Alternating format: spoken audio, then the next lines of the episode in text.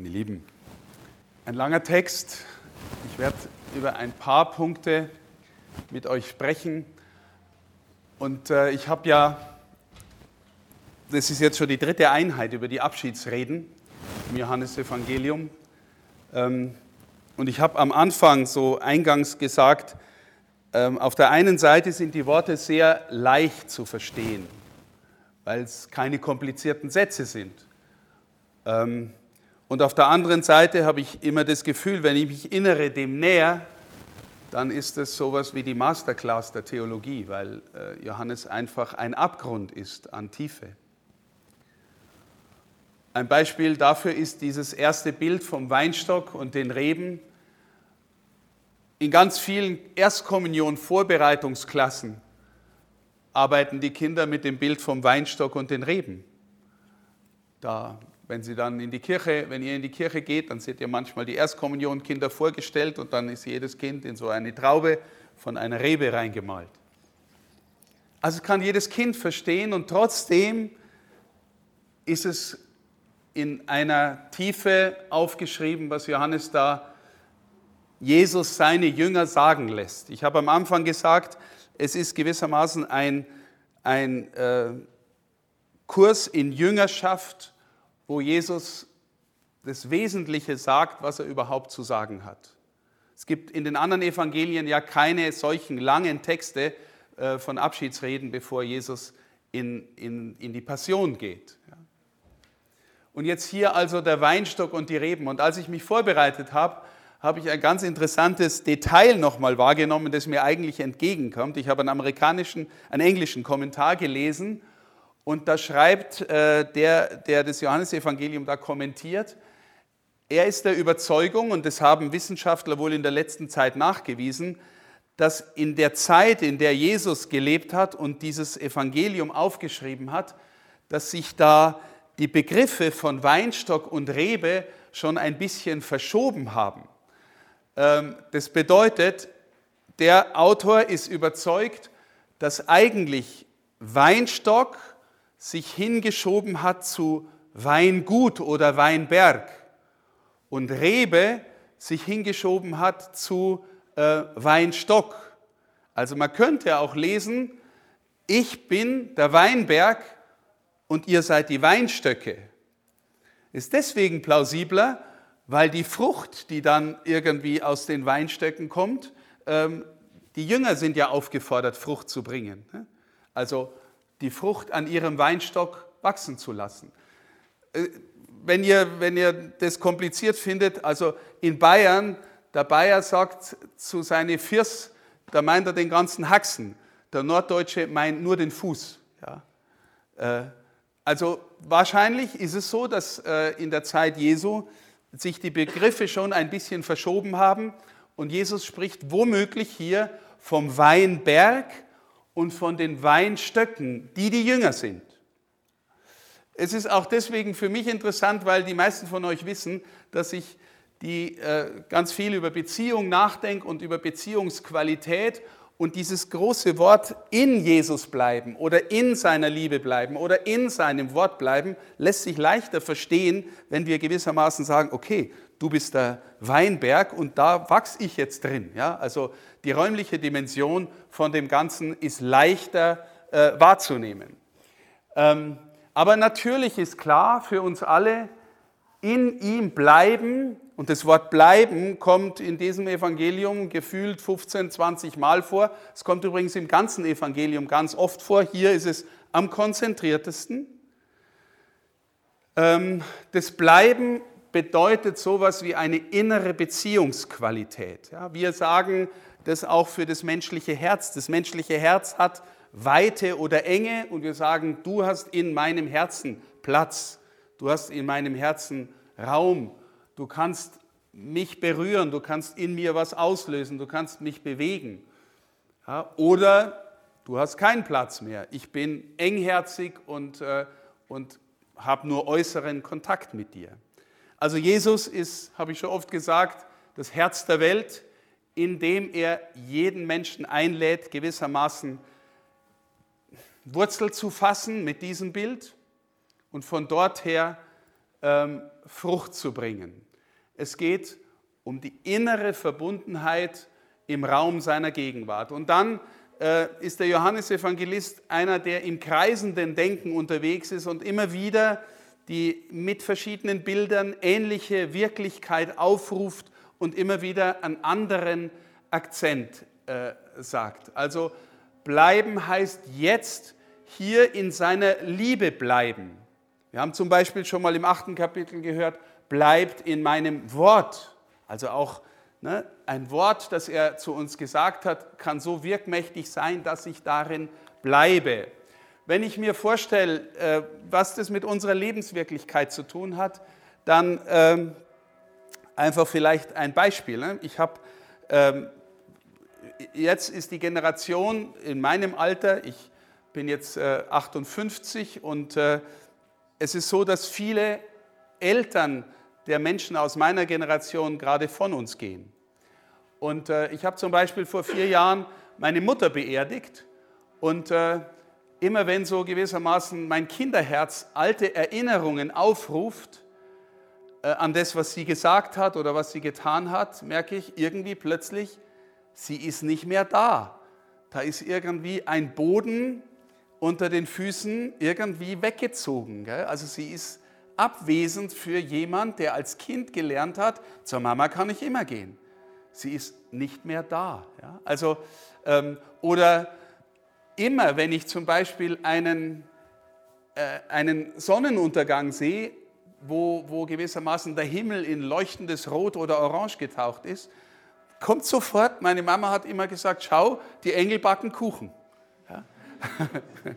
also das Wort bleibt in mir, ja, sowas. Äh, bestimmte Haltungen, Worte, Wahrnehmungsweisen haben wir in uns und bestimmen unser Denken und unsere Wirklichkeit bis heute. Und, äh, und viele Menschen, die einen engen Beziehungspartner oder Eltern verlieren, sagen ja auch, mir ist der Boden unter den Füßen weggezogen worden. Ja? Ich habe keinen Halt mehr, weil die Person, die mir so wichtig war, weg ist. Also Beziehungen tragen. Bleibt in mir. Ich bin der Weinberg. Ich bin der, der äh, in dem ihr bleiben könnt, in dem ihr Wurzeln fassen könnt. Das ist die wirklich die, die wichtigste Beziehung eures Lebens. Da ist kein Vergehen. Bleibt in mir, bleibt in meiner Liebe, bleibt in meinem Wort. Ähm, jetzt dieses Thema Frucht bringen. Also habe ich auch schon öfter darüber gesprochen. Ähm, Jesus will, dass wir Frucht bringen. Vielleicht ist es von diesem Bild, er ist der Weinberg, wir sind der Weinstock, wir sind aufgerufen, Frucht zu bringen. Jesus ist ziemlich brutal in dem Wort, sagt, wer keine Frucht bringt, denn, äh, der wird weggeworfen und verbrennt im Feuer. Also äh, klare Ansage, wir sind berufen, in ihm zu bleiben, aber wir können ohne ihn gar keine Frucht bringen. Das heißt, wir stellen uns in die Liebe, die er vom Vater äh, empfangen hat und zum Vater ähm, antwortet in der Liebe. Das ist übrigens, wir feiern heute das Fest der heiligen Dreifaltigkeit. Vielleicht ist einer der einfachsten Zugänge zu diesem großen Mysterium zu sagen, der liebende Vater, der Geliebte, der Sohn und die Liebe, die zwischen beiden ist, ist der Heilige Geist. Vielleicht hilft es, ähm, das Mysterium äh, dass Gott in sich selbst Liebe ist und nicht irgendwie eine einsame, äh, um sich selbst kreisende Größe ist, äh, hilft vielleicht das zu, ähm, zu ahnen. Aber das Wunder, das jetzt da ähm, erzählt wird, ist, dass wir berufen sind von dem Urgrund dessen, dass wir in diesen Weinberg verpflanzt sind, dass das der, der Lebensstrom dessen, worum es da geht, dieselbe Liebe ist, die er zum Vater hat, die der Vater zu ihm hat und die er uns gewissermaßen ähm, als Infusion äh, äh, einflößen will. Er will, dass wir aus dieser Liebe leben. Und das ist tatsächlich eine andere, Qualitäts, äh, qualitativ andere Liebe als das, was wir durchschnittlich für Liebe halten. Manchmal sage ich, ohne jetzt irgendjemanden verletzen zu wollen oder sowas. Liebe ist vielleicht das am meisten missbrauchte Wort der Welt. Weil was kommt nicht alles unter dem Begriff der Liebe daher und wir meinen doch heimlichen Egoismus damit. Ähm, das ist eine andere Qualität von Liebe. In, Im Johannesevangelium äh, im sechsten Kapitel, wo Jesus über das Brot des Lebens gesprochen hat, hat er auch über Leben gesprochen in einer ähnlichen Weise. Und er will uns das Leben geben, aber es ist eine andere Qualität von Leben als bloß das, was wir biologisch für Leben halten. So ist es hier mit der Liebe. Es ist eine andere Form der Liebe als die, die wir ähm, sonst durchschnittlich für Liebe halten. Das ist deswegen wichtig, weil wir, weil jeder irgendwas oder irgendjemanden liebt. Und manchmal denken wir, ja, ich habe ja irgendjemanden lieb, deswegen bin, ich schon, äh, deswegen bin ich schon irgendwie erlöst oder schon zu Hause. Es ist kein Automatismus. Vor allem, weil die Liebe, die Jesus meint, in die Fruchtbarkeit führen soll. In die Fruchtbarkeit führen soll, das heißt, dass wir, ähm, dass wir durch das, was wir tun, denken, machen, sagen, äh, äh, dienen, Menschen darin berühren können sollen, dass etwas von der inneren Quelle dieser Liebe, dieses Lebens erwacht.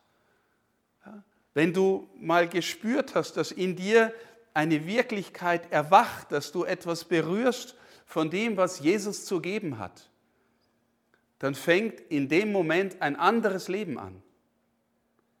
Und es bedeutet eigentlich sowas wie die Taufe.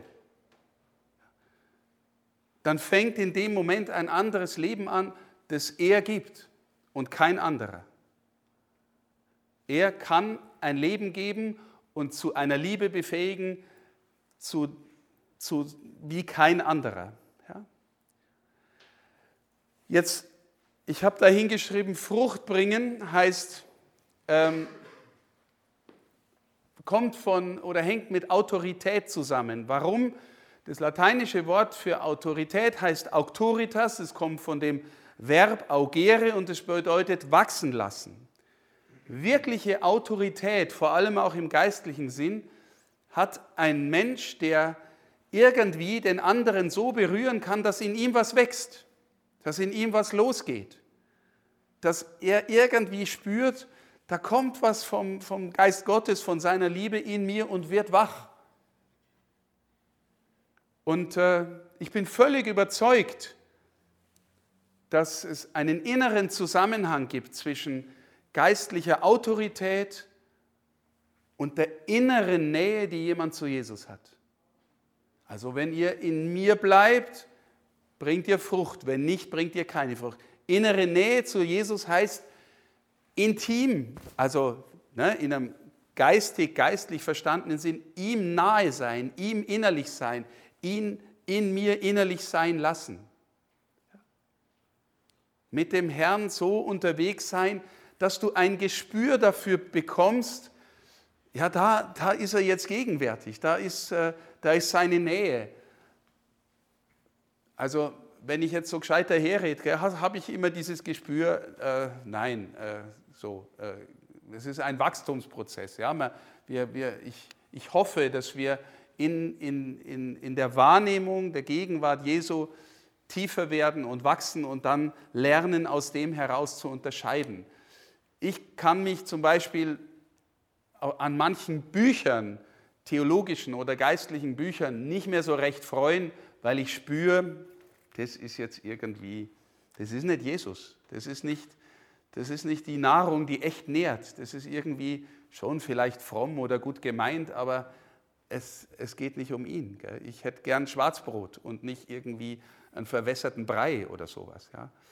Ähm, also da merke ich dann manchmal, okay, ich glaube so. Aber wir sind ja berufen, Jesus in jedem Menschen zu erkennen, vielleicht sogar ähm, äh, ja, in, in dem, was wir täglich tun, was uns aufgegeben ist, in den Armen und so weiter. Wer, wer, wer kann das schon? Wer ist schon so ähm, auf die Menschen, vor allem die in Not, so hinorientiert, dass er sagen kann, okay, ich sehe jetzt, da kommt mir auch der Herr entgegen. Ja?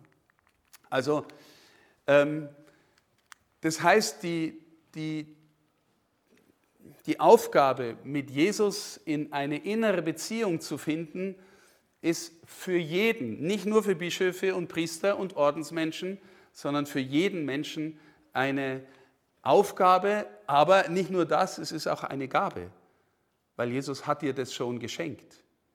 Jesus hat schon mit dir eine Beziehung angefangen, die gewissermaßen in sich, äh, in sich schon die Quelle enthält, sodass es an uns liegt, vielleicht äh, ne, den Dreck ein bisschen wegzuräumen und ein bisschen zu graben und dann, dann fließt die, die Quelle. Ja? Wer an mich glaubt, aus dessen Inneren werden Ströme von lebendigem Wasser fließen, sagt er im selben Evangelium. Ja?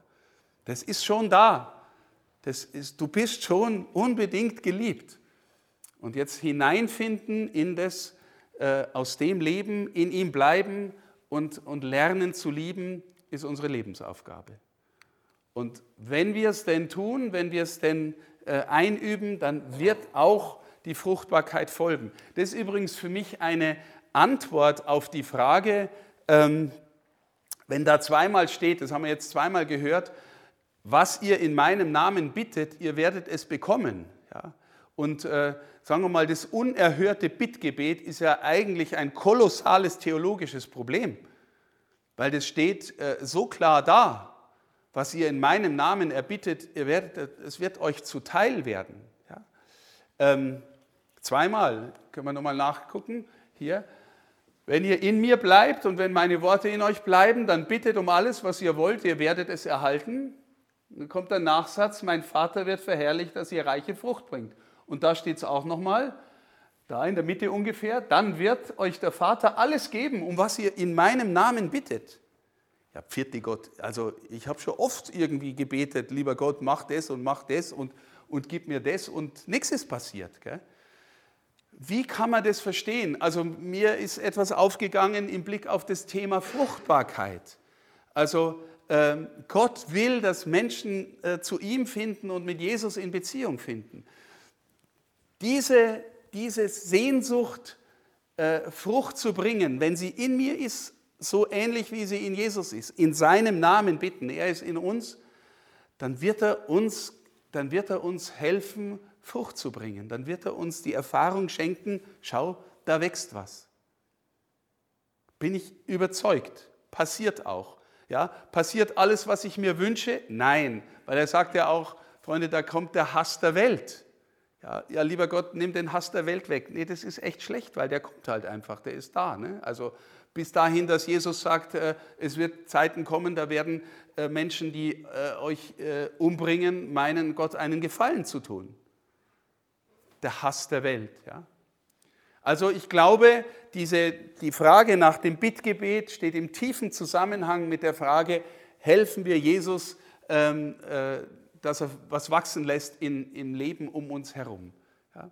Das, glaube ich, ist eine, ein Schlüssel zu verstehen, äh, wie das mit dem Bittgebet ist. Ähm, bittet um was ihr wollt. Der Vater wird verherrlicht durch die Fruchtbarkeit, die von unserem Leben ausgeht. Ähm, dann, jetzt ist gerade vorhin so schön äh, von der Freude gesungen äh, worden. Ich glaube, das ist wirklich eine Erfahrung, die, von der die Menschen berichten können, die etwas von seiner Gegenwart und von seiner ähm, ja, von seiner Wahrheit, von seiner Demut, von seiner Liebe in sich mal spüren haben dürfen. Ähm, das geht einher mit einer Freude, von der wir auch glauben dürfen, dass sie bleibt. Ja, also, wisst ihr, ah, vielleicht in einem anderen Bild, jeder Mensch ist auf der Suche nach dem Sinn des Lebens. Jeder. Ja, jeder will wissen, warum er eigentlich da ist. Wenn du irgendwann mal gespürt hast, dass er der Sinn der Welt ist, wirklich der Sinn der Welt, in dem alles geschaffen ist, gibt keinen tieferen, größeren Sinn. Und du spürst, etwas von dem geht in dir auf. Ja, wie soll das nicht zur größeren Freude führen? Wie soll nicht die Zugehörigkeit zu ihm in die größere Freude führen? Er ist da und du bist Teil, du wächst an ihm und mit ihm. Und äh, heißt es, dass du immer nur grinsend durch die Welt laufen musst? Natürlich nicht. Heißt es, dass du ähm, nicht mehr richtig Mitleid empfinden kannst mit den anderen, die traurig sind, weil du doch so froh bist. Natürlich nicht, im Gegenteil. Es heißt sogar, du kannst dir tief das Anliegen des anderen ans Herz gehen lassen und es bringt deine Freude trotzdem nicht um. Du kannst mit dem Trauernden trauern, mit den Leidenden leiden und es bringt deine Freude trotzdem nicht um. Wir haben jetzt den Pfingsthymnus gesungen und immer wieder bewegt mich die Zeile, in der Arbeit schenkst du Ruhe, hauchst in Hitze Kühlung zu, schenkst Trost in Leid und Not. Und Tod steht da. Mitten darin, mitten darin haben Christen eine Quelle, die der Freude, des Trostes, des Friedens, der nicht vergeht. Der Herr ist da. Ich bin bei euch bis zum Ende der Welt, damit meine Freude in euch ist und eure Freude vollkommen ist gibt keine größere Freude als äh, die Freude an und mit dem Auferstandenen. Der Knecht weiß nicht, was sein Herr tut. Hier wird wieder das neue Thema auf, oder das, auch ein Thema des Johannesevangeliums. Wie gesagt, es sind immer kreisende Bewegungen um ähnliche Themen. Ähm, wir haben beim letzten Mal auch darüber gesprochen, Jesus erkennen. Der Liebesjünger erkennt Jesus. Ja, der erkennt ihn und sagt, es ist der Herr. Er liegt beim Abendmahl an der Brust des Herrn und äh, Petrus beauftragt ihn zu fragen, wer ist es, der dich verrät? Ja, warum? Ja, weil irgendwie der ist, man spürt, er ist ihm nahe, er kennt ihn. Äh, es ist bei dem schon eine Vertrauensbeziehung gewachsen. Der unterscheidet schon, was ist vom Geist Jesu und was ist nicht vom Geist Jesu. Ähm, und auch da wieder, wisst ihr, das Wunder, das Evangelium ist für uns aufgeschrieben. Also der, der Schöpfer der Welt, der Erlöser der Welt, der Fleisch geworden ist, lädt dich ein in die Freundschaft mit ihm. Es ist, äh, wenn du das ehrlich so mal nachdenkst, da vergeht dir Hören und Sehen. Stell dir vor, der Markus Söder, bayerischer Ministerpräsident, kommt vorbei und sagt, Lisa, magst du mein Kumpel sein? Und gehen wir, gehen wir fort und, ähm, und so. Und du bist wahrscheinlich geschmeichelt. Boah, der Söder, gell? Vielleicht der Bundeskanzler oder irgendjemand oder der neue König von England. Oder ich, hallo, Jesus ist ja völlig andere Liga als der Markus Söder. Jetzt, Entschuldigung, der ist auch wichtig. Gell? Aber, ne, wenn der Vortrag veröffentlicht wird, ich will jetzt nicht den bayerischen Ministerpräsidenten verunglimpfen, aber äh, Jesus will dein Freund sein. Jesus will mein Freund sein. Und, und macht sich unfassbar klein. Neulich habe ich den schönen Satz gelesen, was Gott so groß macht, ist nicht nur, dass er unfassbar groß ist, sondern sich als der unfassbar klein machen kann. Das macht seine Größe aus. Er will dein und mein Freund sein. Hallo, und das ist Wirklichkeit. Das, wenn wir jetzt das denken, dann haben wir einen netten Gedanken und äh, denken, jetzt redet der da so. Und, äh, ja, und, aber ehrlich, dieser Gedanke soll Fleisch und Blut in dir werden. Der soll gewissermaßen die tragende Beziehung deines Lebens sein. Der soll irgendwie dir helfen, Freundschaft mit Jesus in jedem Augenblick deines Lebens zu spüren, zu, zu leben darin zu sein. Ich habe ja gesagt, ein Kurs in Jüngerschaft. Ihr seid meine Freunde, wenn ihr tut, was ich euch auftrage. Ne? Ähm, was ist jetzt das? Naja, im Grunde ist der Auftrag, lerne ein liebender Mensch zu werden. Und, äh, und wenn du ihn gern hast, dann wirst du ihm automatisch ähnlicher werden. Dann wirst du automatisch jemand werden, der lernt nach und nach mehr zu vertrauen, mehr zu lieben, mehr zu hoffen. Und dann tust du, wie er getan hat.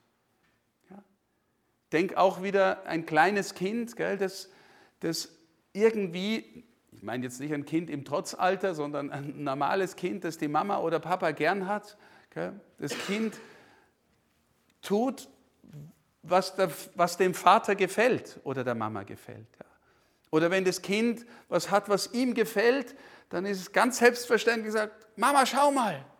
So ganz Ne? Das Kind ist mit Mama und Papa tief in Beziehung und, äh, und tut und sie beide tun, was einander gefällt. Ihr seid meine Freunde, wenn ihr innerlich versteht, worum es mir wirklich geht und lernt daraus zu leben, weil dann, werdet, dann werden die Menschen an euch sehen, dass ihr meine Jünger seid. Okay, also hier geht es um die ganze Frage nach Jesus erkennen. Und erkennen ist ein Liebesvollzug, ein Vertrauensvollzug, ein, ein, äh, eine Zugehörigkeit, eine innere Sehnsucht, die, die mich zu ihm führt und immer mehr verstehen lässt, wer er ist, was sein Charakter ist, was sein Auftrag ist. Und dann haben wir eben gerade schon angesprochen, am Ende gesehen, der Hass der Welt. Also ich habe schon äh, öfter gesagt, es, im Johannesevangelium gibt es differenzierte Begriffe von Welt. Gibt es auch den Satz, so sehr hat Gott die Welt geliebt, dass er seinen eigenen Sohn für sie hingab. Also die Schöpfung, alles, was er erlösen, befreien will, ist auch Welt. Und hier ist wieder die Welt gewissermaßen, die unter der Herrschaft des anderen steht. Ja, es gibt auch diesen geheimnisvollen Herrn der Welt im Johannesevangelium. Und beim letzten Mal habe ich gesagt, ich glaube, eine der, eine der intensivsten Maschen dieses Herrn der Welt ist, ähm, dass wir uns fast immer entscheiden, dass wir lieber dazugehören, also wenn es eng wird, ne, wenn wir sagen, wir geben für die Wahrheit Zeugnis und sind berufen, irgendwie sagt jeder, ja, ich will aus der Wahrheit leben und ich will ein wahrhaftiger Mensch leben. Aber wenn es darum geht, Zugehörigkeit gegen Wahrhaftigkeit zu stellen, wählen wir fast immer die Zugehörigkeit. Wir, wir wollen dazugehören. Ja? Und wir, wir wollen, wir tun uns echt schwer zu sagen, auch wenn ich allein stehe, ich stehe zu dem, von was ich überzeugt bin. Und, und wenn ihr das Johannesevangelium oder überhaupt die Evangelien mal durchlest auf die Frage der Freiheit Jesu, dann spürt ihr plötzlich, der ist unfassbar frei, mitten in all den Konventionen und alledem, was Menschen von ihm erwarten. Er ist einfach im Vater und ist in der Wahrheit. Und er kann sagen, ich tue nichts, was ich nicht den Vater tun sehe. Unglaublich, diese innere Freiheit. Das heißt, der schert sich nicht zuerst um Zugehörigkeit. Ja, will er nicht Menschen um sich sammeln, liebt er nicht Gemeinschaft. Doch, natürlich, wir alle brauchen Menschen, wir alle brauchen Gemeinschaft, klar. Aber ganz viele von unseren Gemeinschaftsformen sind halt auch verbunden mit Besitzergreifung. Ja? Wir halten den anderen fest. Wir wollen den anderen für uns haben. Wir wollen äh, im Grunde ganz häufig das, was wir als Gemeinschaftserfahrung ähm, haben wollen, als Bestätigung, als Anerkennung, als äh, auch wieder subtile Formen von Egoismus, ähm, dass wir uns äh, dem, was unsere Selbstwertung im tiefsten ausmachen könnte, eigentlich nicht stellen wollen. Unsere Neugeburt. Komfortzone ist ein modernes Wort, wovon wir da reden. Jesus beruft uns, ein Mensch der Liebe und der Wahrheit zu werden. Jeden. Und wer das ernsthaft mal versucht, ernsthaft, gell? bin ich darin erhellt? Nein, bin ich nicht. Aber wer es ernsthaft versucht, der kriegt auch die Breitseite der Welt. Der kriegt auch die Herausforderung, ähm, dass, äh, dass das ist etwas, was die Welt nicht. Und es wird nicht besser in unserer Welt, es wird eher schlechter. Das Zeugnis Jesu wird eher eliminiert. Und wir als Kirche oder als Kirchen, ich meine auch unsere Geschwister aus dem Evangelischen, wir neigen gerade in diesen Jahrzehnten in, in liberalen Gesellschaften dazu, Evangeliumsverharmlosungsinstitutionen zu sein. Ja? Wir neigen dazu, das Evangelium zu verharmlosen. Im Sinn von, schön, dass wir alle da sind, dass wir uns, dass wir uns gegenseitig nett finden und das ist dann schon das Christentum, dass wir uns. So, das ist es nicht. Das Christentum ist die Zugehörigkeit zum Herrn, zu seiner Wahrheit, zu seiner Liebe, zu seiner Freiheit, zu seiner Freude. Dazu sind wir berufen, alle miteinander. Und wenn dann die Breitseite kommt, dann wird man lieber dazugehören, wo die anderen sagen, na, Christentum ist ein bisschen nett sein, ist es nicht. Du gehörst zu ihm, jeder gehört zu ihm. Ähm, Es kann sein, dass das ein hoher Preis ist. Dass die Christen haben immer die Märtyrer als die ersten Heiligen verehrt, gell, die für ihren Glauben bereit waren zu sterben. Ähm, aber das, was wir, was wir in uns haben, was uns erwartet, auf was wir zugehen, ist immer das größere Leben mit ihm. Habt Mut, sagt Jesus am äh, Ende des 16. Kapitels im Johannesevangelium, am Ende der Abschiedsreden, bevor er das große hohepriesterliche Gebet betet, sagt er, in der Welt seid ihr in Bedrängnis, aber habt Mut, ich habe die Welt überwunden. Wenn wir auf seiner Seite spielen, spielen wir in der Siegermannschaft. Auch wenn es äußerlich so ausschaut, als wenn wir verlieren würden. Wir spielen in der Siegermannschaft. Ist schon passiert. Danke.